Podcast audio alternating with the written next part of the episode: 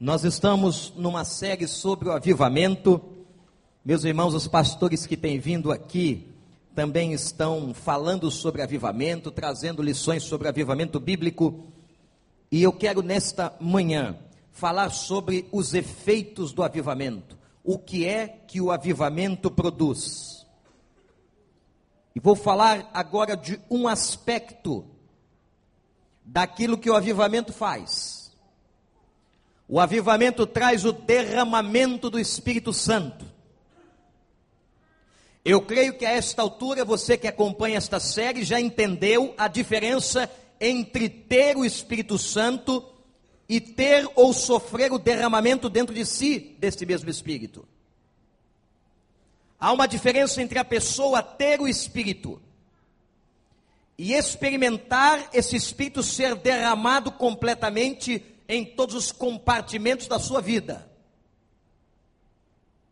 A Bíblia fala sobre derramamento do Espírito. E o derramamento do Espírito Santo, igreja, é vontade de Deus para nós. Às vezes encontramos alguns que dizem assim, pastor, eu já me converti, mas sinto que a minha vida não cresce. Já me converti, mas sinto que ainda há um déficit quanto a ser servo de Deus. Não sou aquele servo que poderia ser. Alguns pensam, pastor, e dizem: já me converti, mas ainda entendo que falta autoridade espiritual na minha vida. A relevância da vida espiritual está intimamente relacionada com o derramamento do Espírito Santo. O que é ter uma vida cheia do Espírito Santo?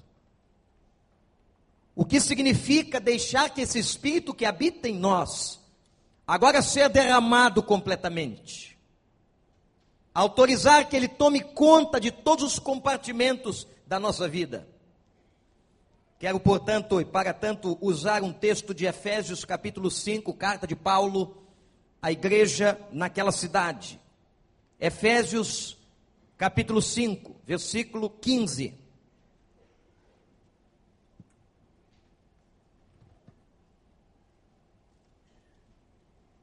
Efésios capítulo 15, 5, versículo 15. Tenham cuidado com a maneira com, como vocês vivem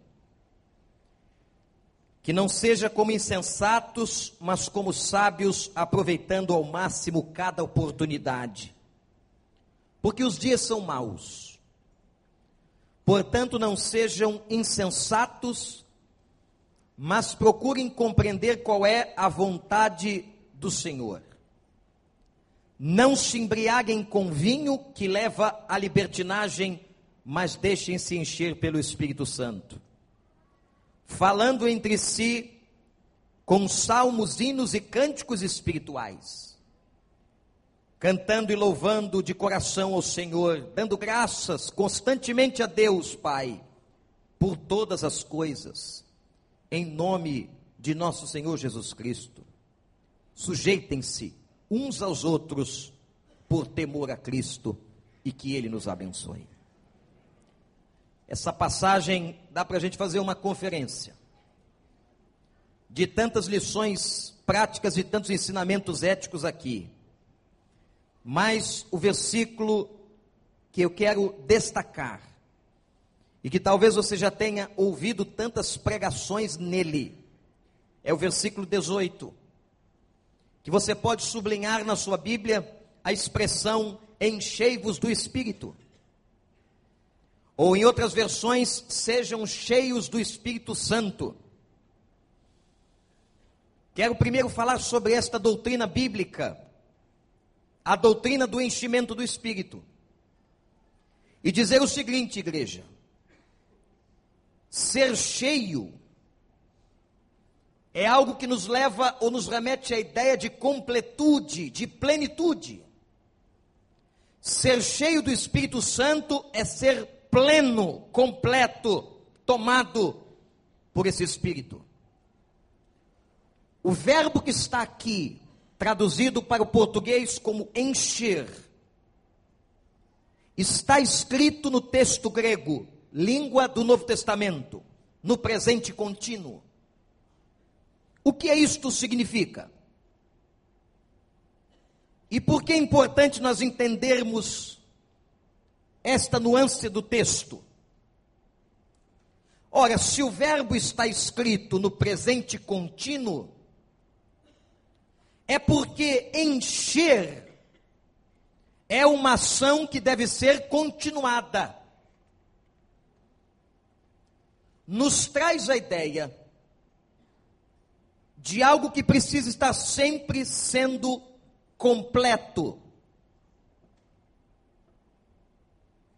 Precisamos permitir continuamente que a presença do Espírito Santo ou a soberania do Espírito Santo nas nossas vidas seja total.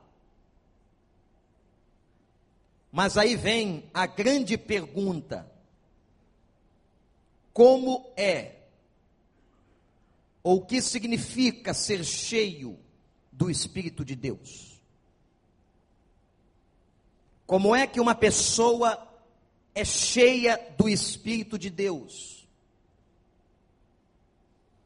Meus irmãos, quando nós falamos de avivamento, o primeiro grande efeito na vida dos crentes é uma vida cheia do Espírito Santo. Quando nós lemos as histórias do avivamento no mundo e no decorrer dos séculos da igreja, nós percebemos o quanto nos grandes avivamentos o Espírito Santo tomava conta, Deus trabalhava e os crentes eram cheios desta presença. Uma presença que trazia transformações não apenas na vida do indivíduo, na casa do indivíduo, mas consequentemente na igreja na qual o indivíduo estava. É muito diferente ser igreja ou ser uma igreja cheia do Espírito Santo. É muito diferente ser igreja e ser uma igreja repleta, dominada quando todos os crentes estão cheios desse Espírito e esse Espírito derramado sobre nós. Como é que nós vemos o Espírito Santo derramado na vida de uma pessoa? O que esse Espírito produz? Eu quero mencionar aos irmãos algumas características. Primeira, uma pessoa cheia do Espírito Santo tem sede espiritual. A ideia de sede está no Salmo 63, quando o salmista diz: A minha alma tem sede de ti. Todo o meu ser anseia por ti, Senhor. O que é a sede? A sede, irmãos, é um estado de desequilíbrio do corpo. A sede é a constatação de uma insatisfação. Quem tem sede está insatisfeito. Portanto, quando o derramamento do Espírito Santo chega sobre a igreja, sobre um crente, o que se vê na vida desta pessoa é uma sede espiritual, é uma insatisfação, é um desejo de ter mais a Deus. Quem tem sede sabe que está faltando alguma coisa. E o avivamento produz esta sede. Agora, interessante, quem tem a Bíblia na versão ou na tradução da NVI, encontra uma palavra que diz assim, nesse mesmo versículo 18: Deixem-se encher Parece que há claramente no texto a ideia da permissão humana. Como Deus não obriga ninguém à salvação, atenção, irmãos e irmãs, Deus não obriga ninguém à santificação. A escolha da pessoa em aceitar o Evangelho ou a escolha da pessoa em ter uma vida mais santa diante de Deus. É uma definição dela. Por isso que nós vemos e testemunhamos, testemunhamos muitos crentes cujas vidas estão tão distantes de uma santidade na presença de Deus. Ao ponto de você perguntar assim: é crente? É? Com esse comportamento é crente? Esta forma de falar é de crente? Esta atitude nos negócios reflete a salvação? É crente essa pessoa? Por isso que há tantas pessoas que chegam na igreja, se convertem, têm o Espírito de Deus, mas não crescem. Porque não se permitem serem cheias desse Espírito ou não permitem que esse espírito alague, transborde o seu coração, a sua vida, a sua história. Há um texto do profeta Isaías, no capítulo 59, onde ele diz assim: A mão do Senhor não está encolhida para que não possa salvar. Não, Deus não encolheu a sua mão para que não possa salvar, nem os seus ouvidos para que não possa ouvir mas são os pecados que fazem separação entre vocês e Deus, entre nós e Deus. O que nos separa de Deus, o que nos deixa com uma vida muitas vezes pobre, distantes da santidade, são os nossos próprios pecados. Para que o Espírito Santo seja derramado sobre a tua vida, meu irmão, minha irmã, olhe para mim. Você tem que permitir que esse espírito te encha, que esse espírito invada todos os compartimentos da tua história. Você quer? Talvez é possível que alguém diga, pastor, eu quero, mas não tenho forças. É aí que entra o avivamento. É aí que entra o mover de Deus, derramando do seu espírito de uma maneira especial fazendo com que esse espírito que já habita no coração da pessoa trabalhe de uma maneira especial, produzindo sede. É Deus quem opera em nós o querer. Quando nós permitimos e clamamos, e quando o avivamento de Deus vem, ele trabalha no nosso coração de tal forma, igreja, que nós temos sede de Deus. Uma sede que não te deixa sair de casa sem antes orar. Uma sede que não te deixa passar um dia sequer sem abrir a palavra, porque você quer ouvir. Você já sentiu essa sede? Você já sentiu esse incômodo no seu coração, dizendo: Eu quero ouvir a palavra, eu preciso ouvir o meu Senhor, eu tenho que consultar o meu Deus, eu não posso deixar de abrir este livro, esta revelação. Você já sentiu isso? Já sentiu um desejo enorme, não por obrigação, mas um desejo enorme de se dobrar e glorificar a Deus em oração? Pois é, meus irmãos e irmãs, é isso que o avivamento faz. O avivamento é esse derramamento especial, esse enchimento especial que o Espírito Santo produz, trazendo na nossa vida sede.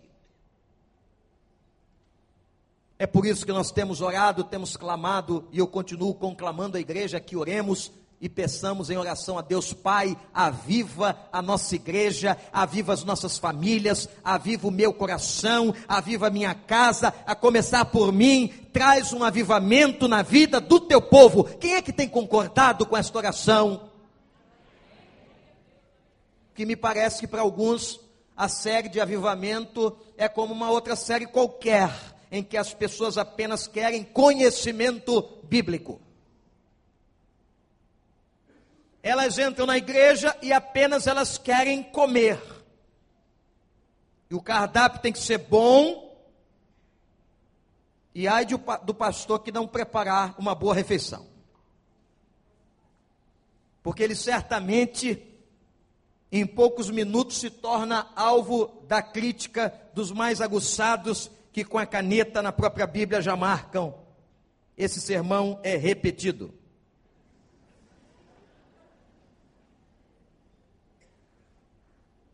O fato de que as pessoas entram, se sentam, sabem orar, têm versões da Bíblia, admiram um belo sermão, mas nada disso lhes faz diferença. Isso é grave. Porque isso, irmãos, demonstra uma apatia espiritual. Quando o evangelho não produz mais na minha vida, na minha alma, uma sede. Quando eu caio na rotina de ser crente.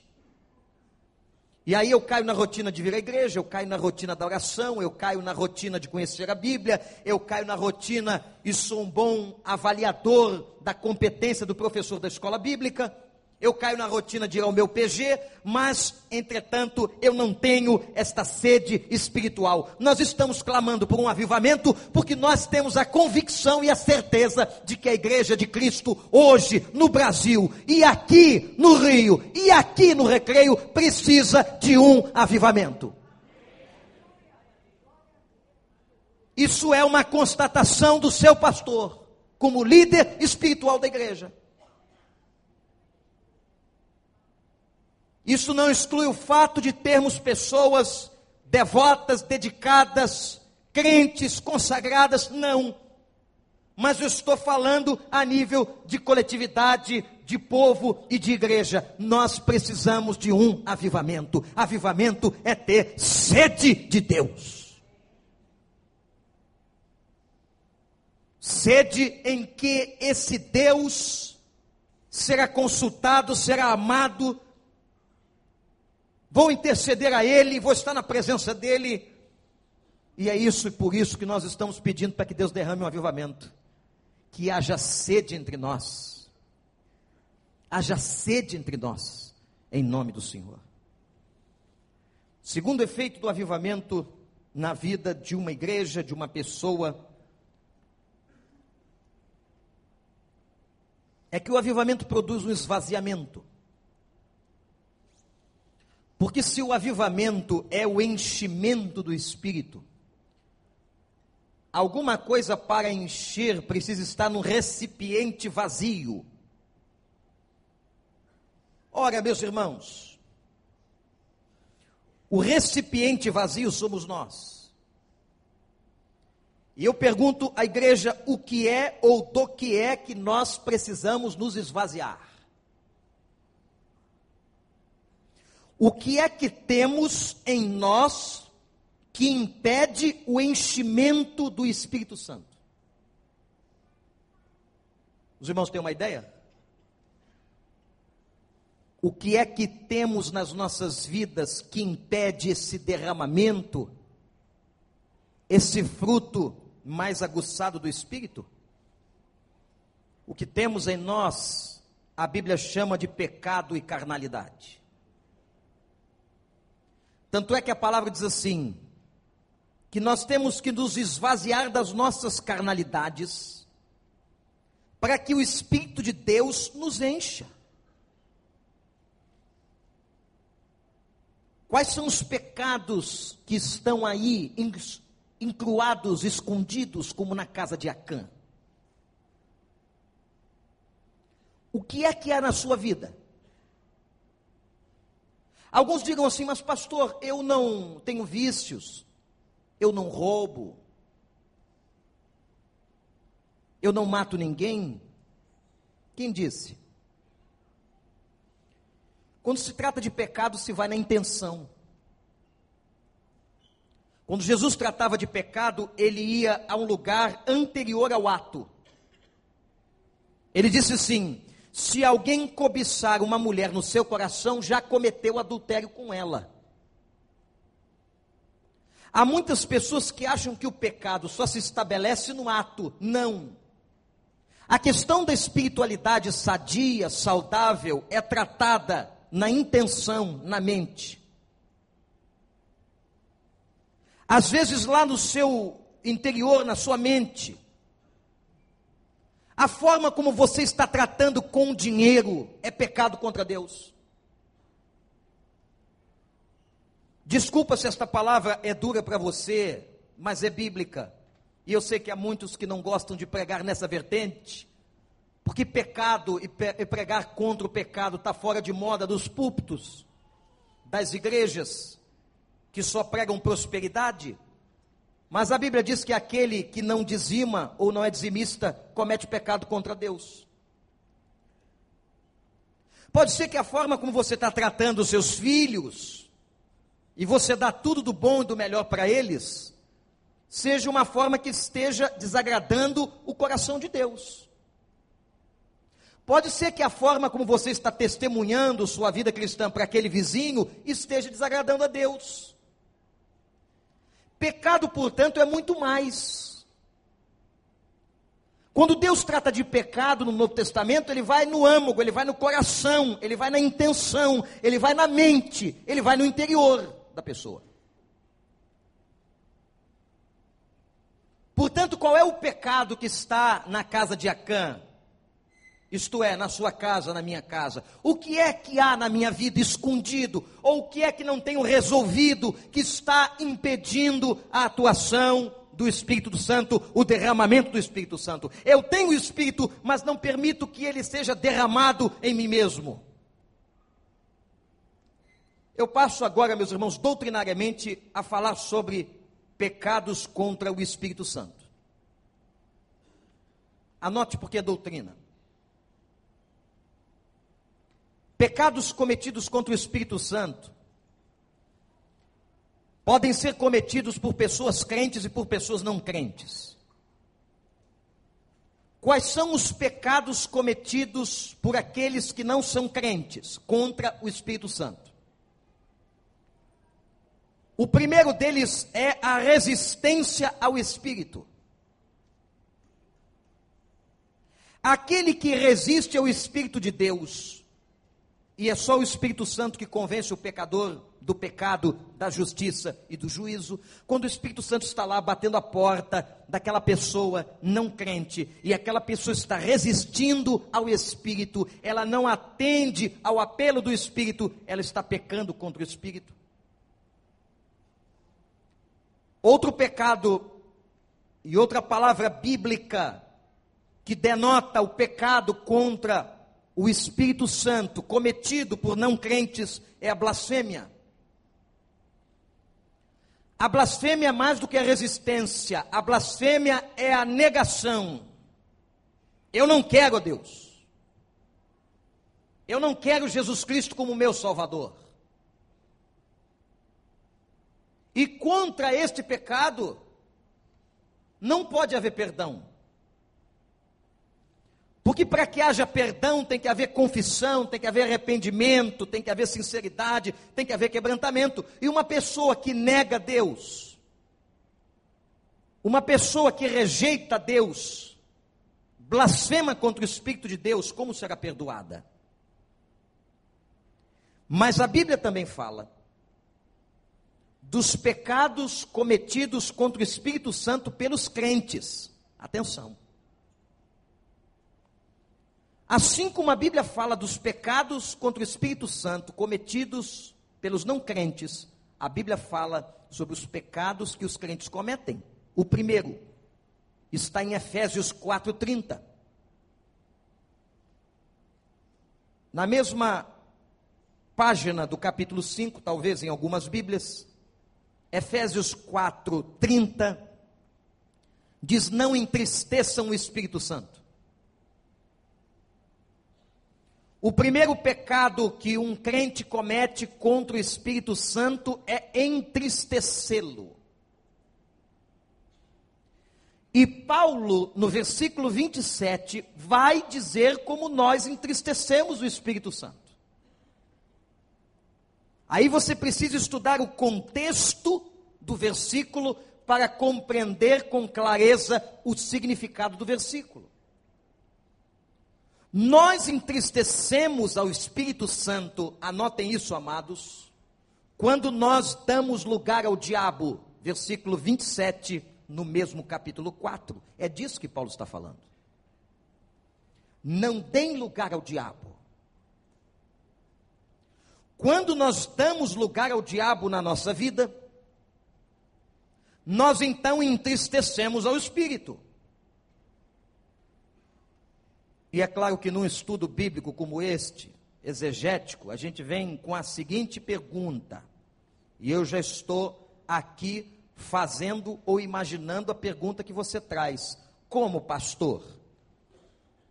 Se uma pessoa que tem o Espírito de Deus, o maligno não lhe toca. 1 João 5,18.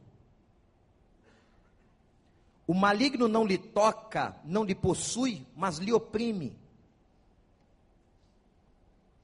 Isto é, ele usa de forças circunstanciais para oprimir a sua vida. Usa pessoas, usa situações no seu trabalho, na sua casa, para lhe oprimir.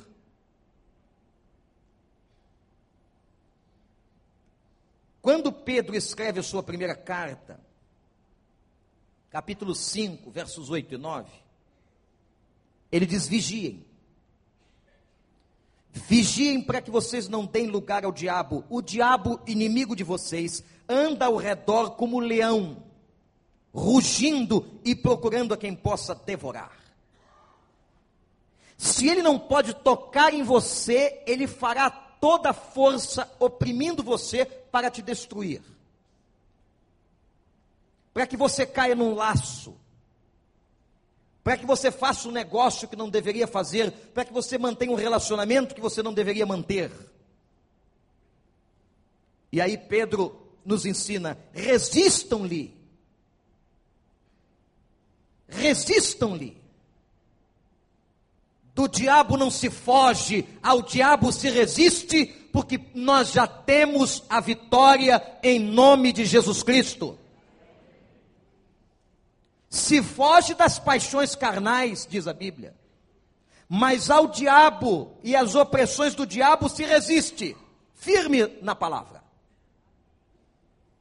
Resistam-lhe permanecendo firmes na fé, sabendo que os irmãos de vocês em todo o mundo estão passando pelos mesmos sofrimentos. Interessante o texto de Pedro. Primeiro que ele está dizendo aqui que as opressões do diabo sobre a nossa vida se traduzem em sofrimentos. Não é fácil, não.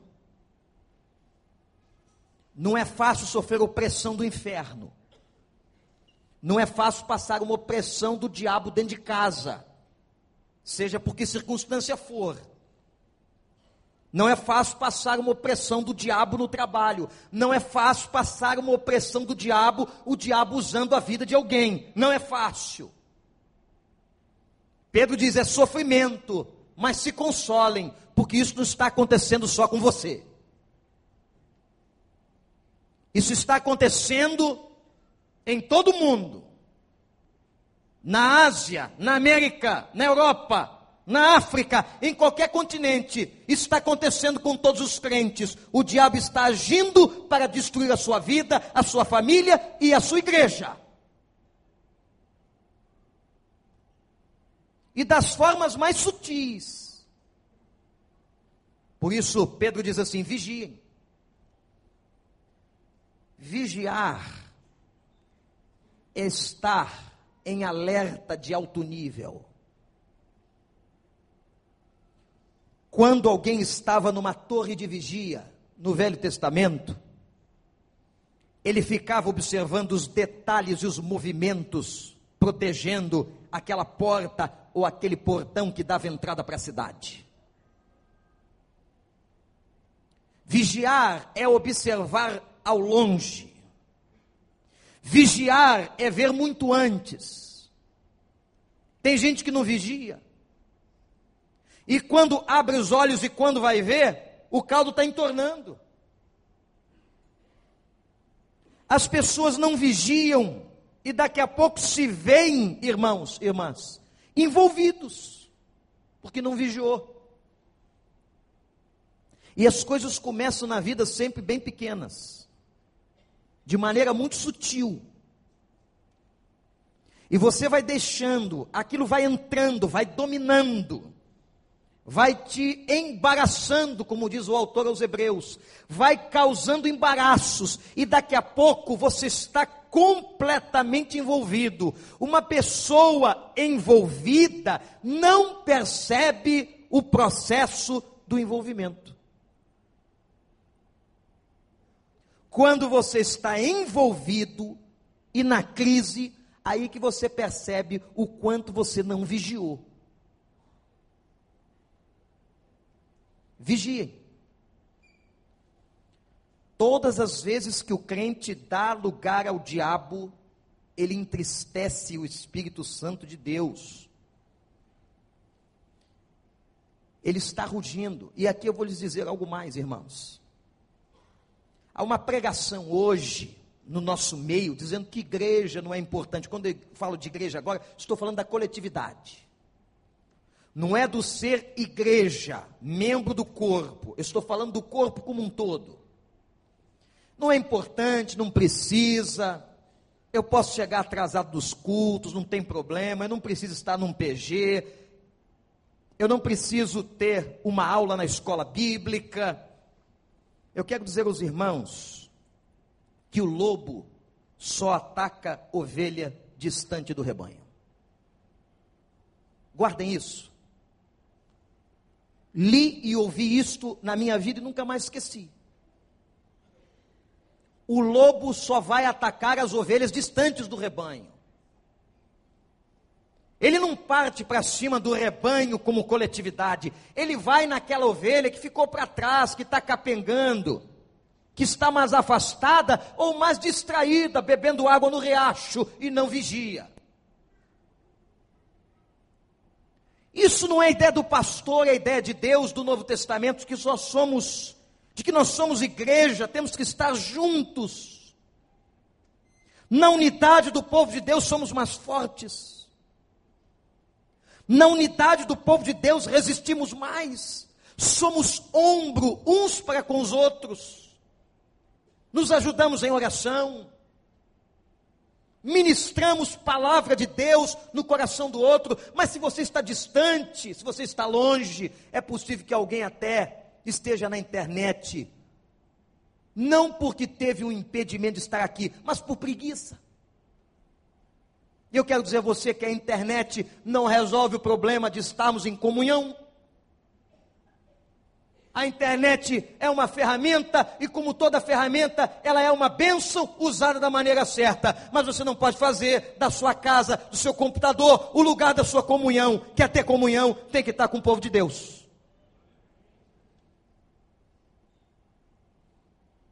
A mesma coisa serve para o rádio, para a televisão, para qualquer lugar. Isso não exclui a presença do povo comunitariamente, edificando-se mutuamente, aprendendo a palavra uns com os outros, orando uns pelos outros. O lobo ataca ovelhas longe do rebanho.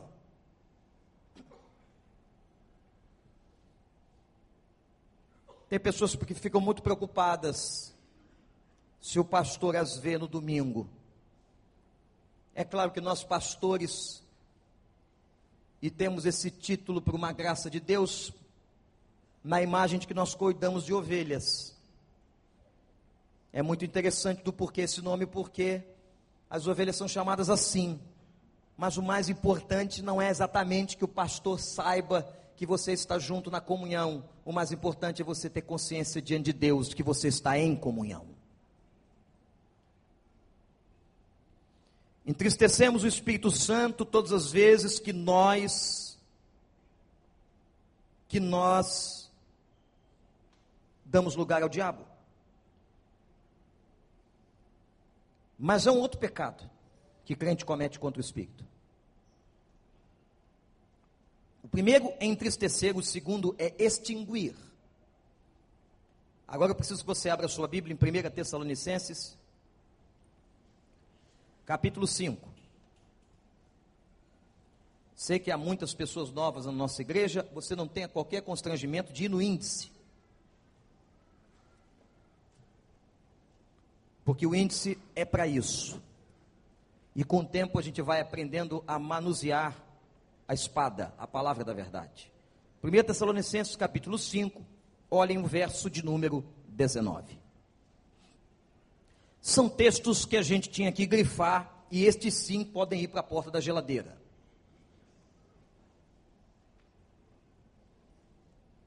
Não apaguem ou não extinguam o espírito. A primeira palavra que foi a palavra de Efésios 4:30 foi entristecer o espírito. Isso é uma coisa, extinguir é outra. Como que nós extinguimos ou apagamos o espírito? Meus irmãos, se o entristecimento tem a ver com dar lugar ao diabo, extinguir ou apagar o espírito tem a ver com desobediência. O verbo usado aqui, ou traduzido como extinguir no texto, está no sentido relativo e não no sentido absoluto do grego. Por que é importante entender a língua agora nesse contexto? Para que você não tenha uma visão incorreta da interpretação. Se está no sentido relativo e não absoluto, o texto está dizendo não é que você extingue ou retira o Espírito Santo da sua vida. Não. Mas você tem o poder de apagá-lo ou de tornar a sua presença improdutiva, ou de impedir o seu poder sobre nossas vidas.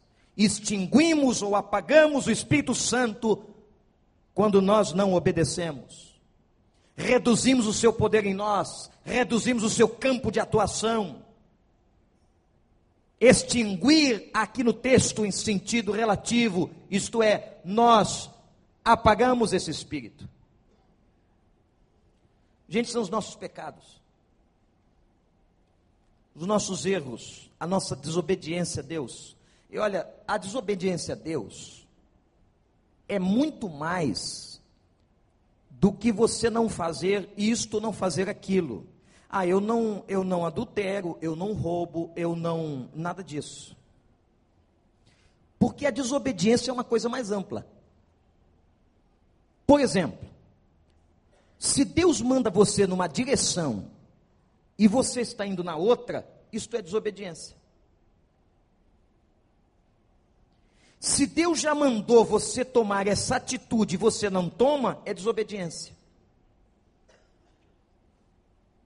O fato de não obedecer a Deus, o fato de não obedecer à revelação da palavra no seu coração, se caracteriza ato de desobediência. E nós somos, por natureza, muito desobedientes. Muito. Quando você vê o seu filhinho lá desobediente, aquilo é você, só que num tamanho pequeno. Você é tão desobediente quanto ele no sentido espiritual, apesar da sua idade, do seu tamanho, e alguns nem tamanho têm.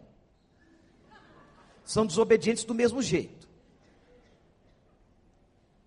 Ora, meus irmãos, obedecer a Deus requer de nós renúncia de muitas coisas. Eu me lembro certa vez que fui ao Maranhão, um pastor muito amigo pastorei uma grande igreja na cidade de São Luís, me contou uma experiência com o pai dele, com a família dele. Numa época em que ser crente no interior do Nordeste era uma aberração e gerava muita perseguição. O pai desse pastor também era um pastor, Pastor Miguel que tinha um, um, vizinho que se chamava José e era conhecido como José do Riacho. Aquela época em que no interior, imagina no interior do Maranhão, uma cidade pequena, e o José do Riacho não admitia, não gostava de crente. E essa gente às vezes se torna agressiva. Ela parte para cima de você, ela questiona, ela gride, ela persegue.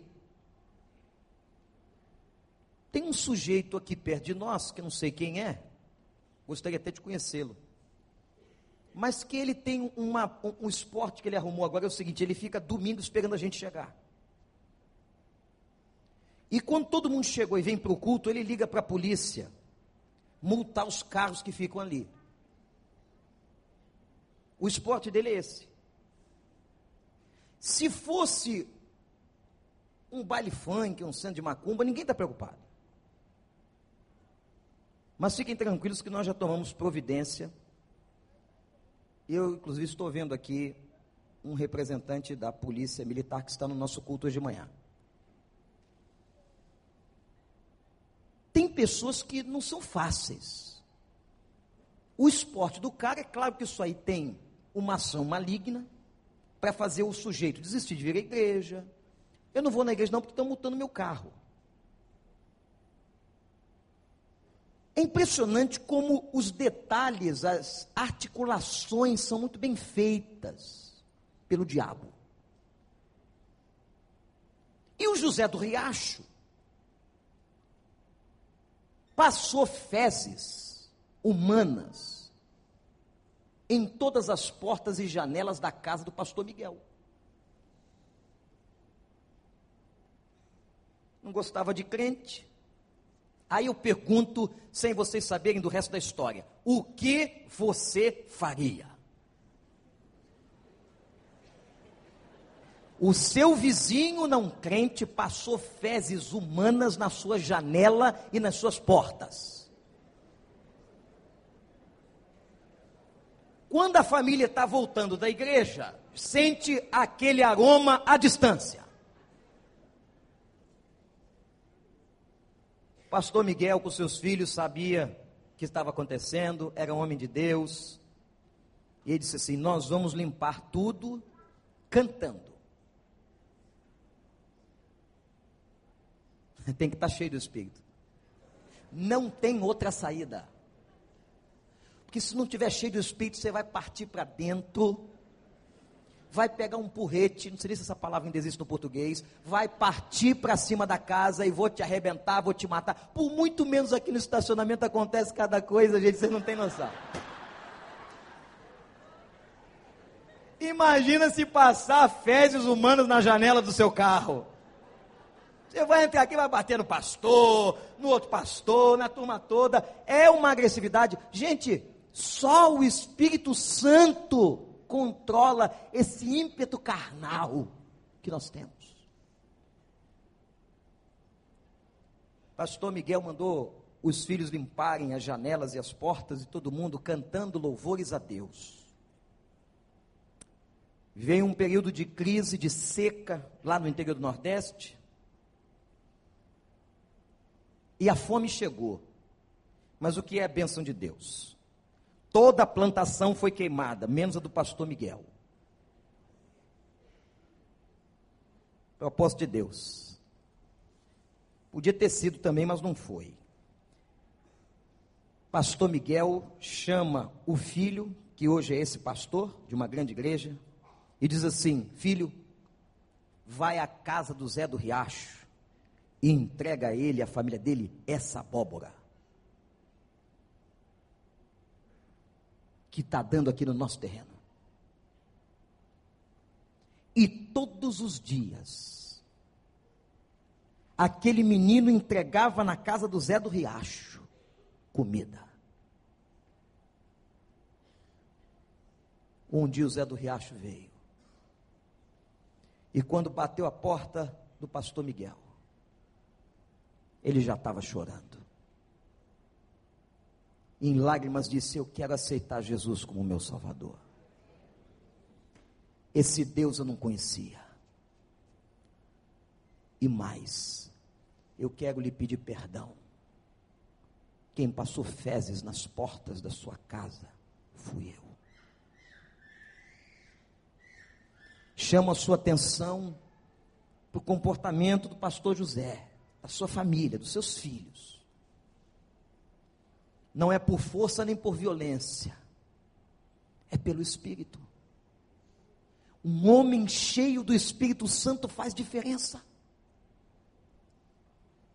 Uma pessoa cheia do Espírito de Deus tem outro comportamento, tem uma outra maneira de falar, tem outra forma de tratar os outros, tem outra maneira de testemunhar a sua fé. Uma pessoa cheia do Espírito Santo, com o Espírito Santo derramado, meus irmãos, é uma pessoa viva para testemunhar. Portanto, entristeça o Espírito quando dou lugar ao diabo, apago ou extingo o Espírito quando desobedeço. O avivamento produz esvaziamento. Esvaziar-se de si mesmo Pastor Miguel precisou se esvaziar dele mesmo para poder ter aquela atitude só na força do Espírito Santo de Deus. Terceira e última. Primeiro, o Espírito Santo produz sede espiritual. Amém, igreja? Segundo, o Espírito Santo produz esvaziamento para que possa encher. Terceiro, o avivamento nesse espírito produz entrega. Habitação, e aqui é doutrina, anote aí, a habitação do Espírito em nós é permanente.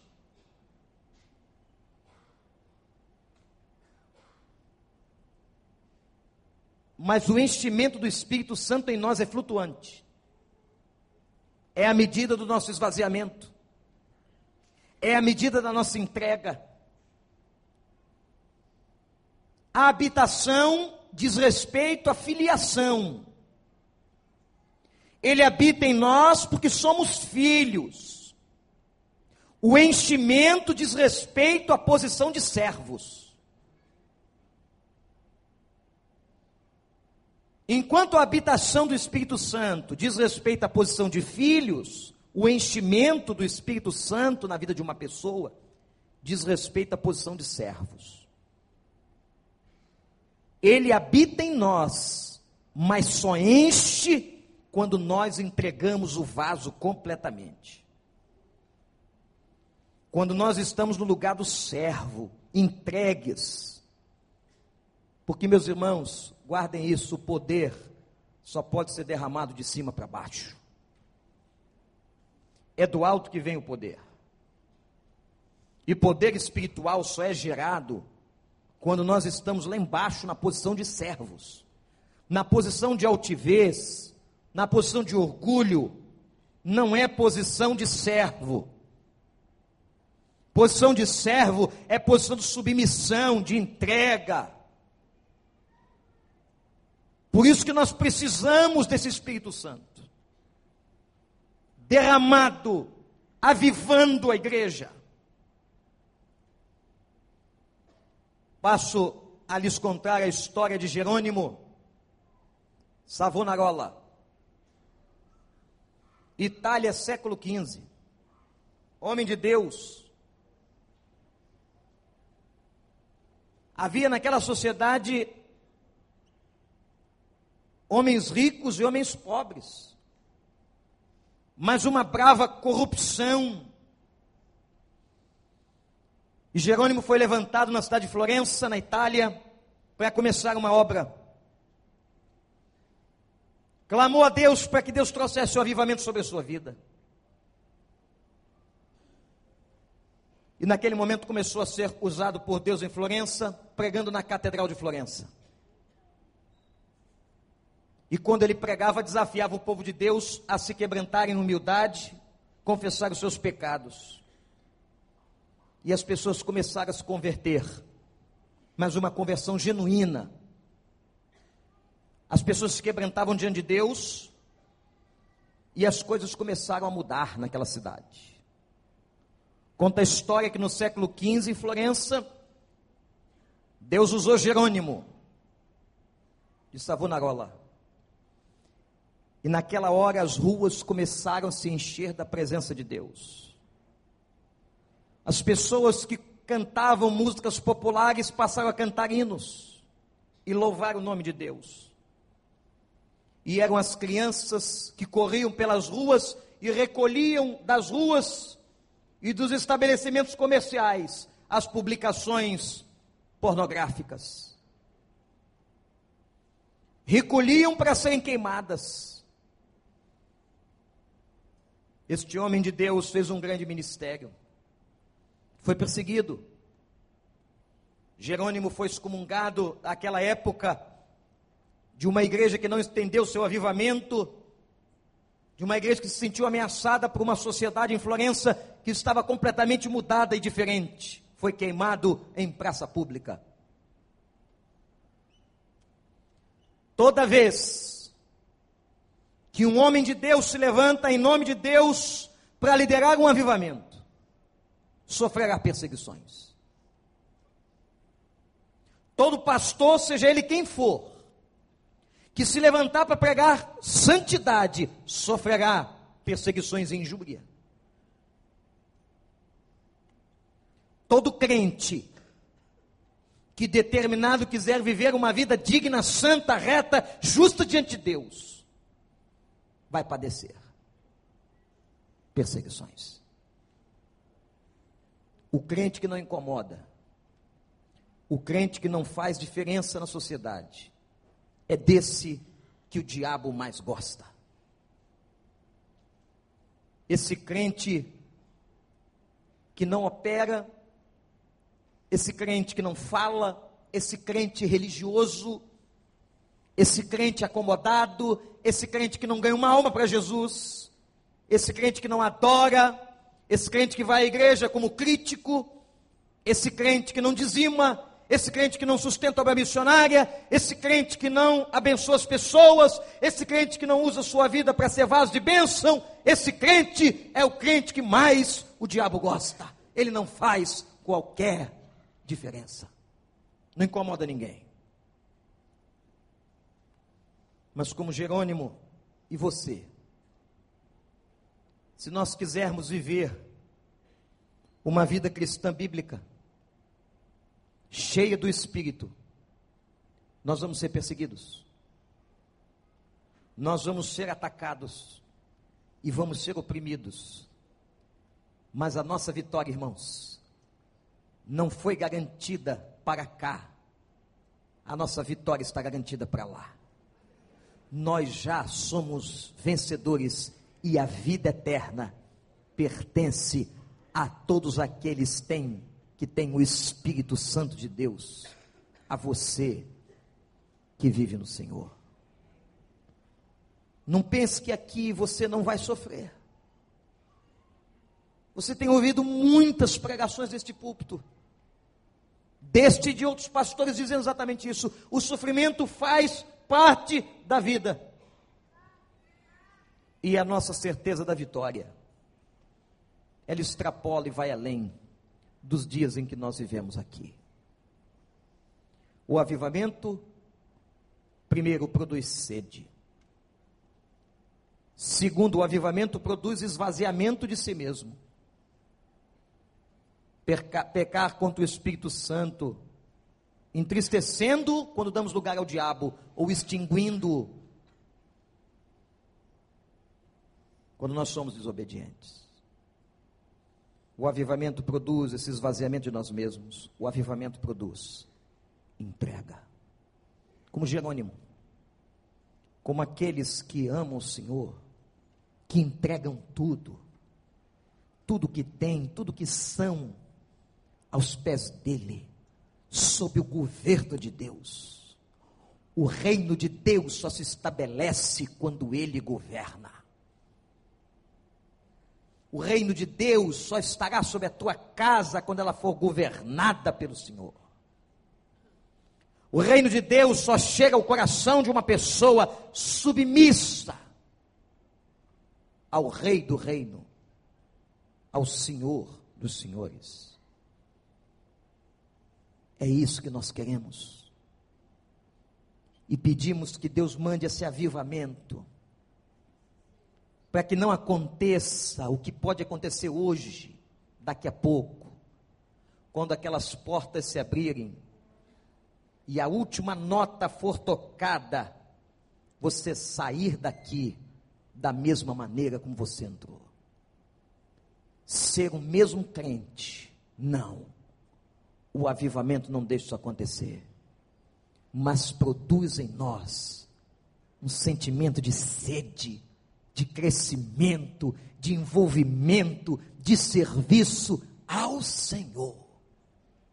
Não ao pastor, não, ao Senhor, dono da minha vida. Se dobre diante dele agora. Vamos orar.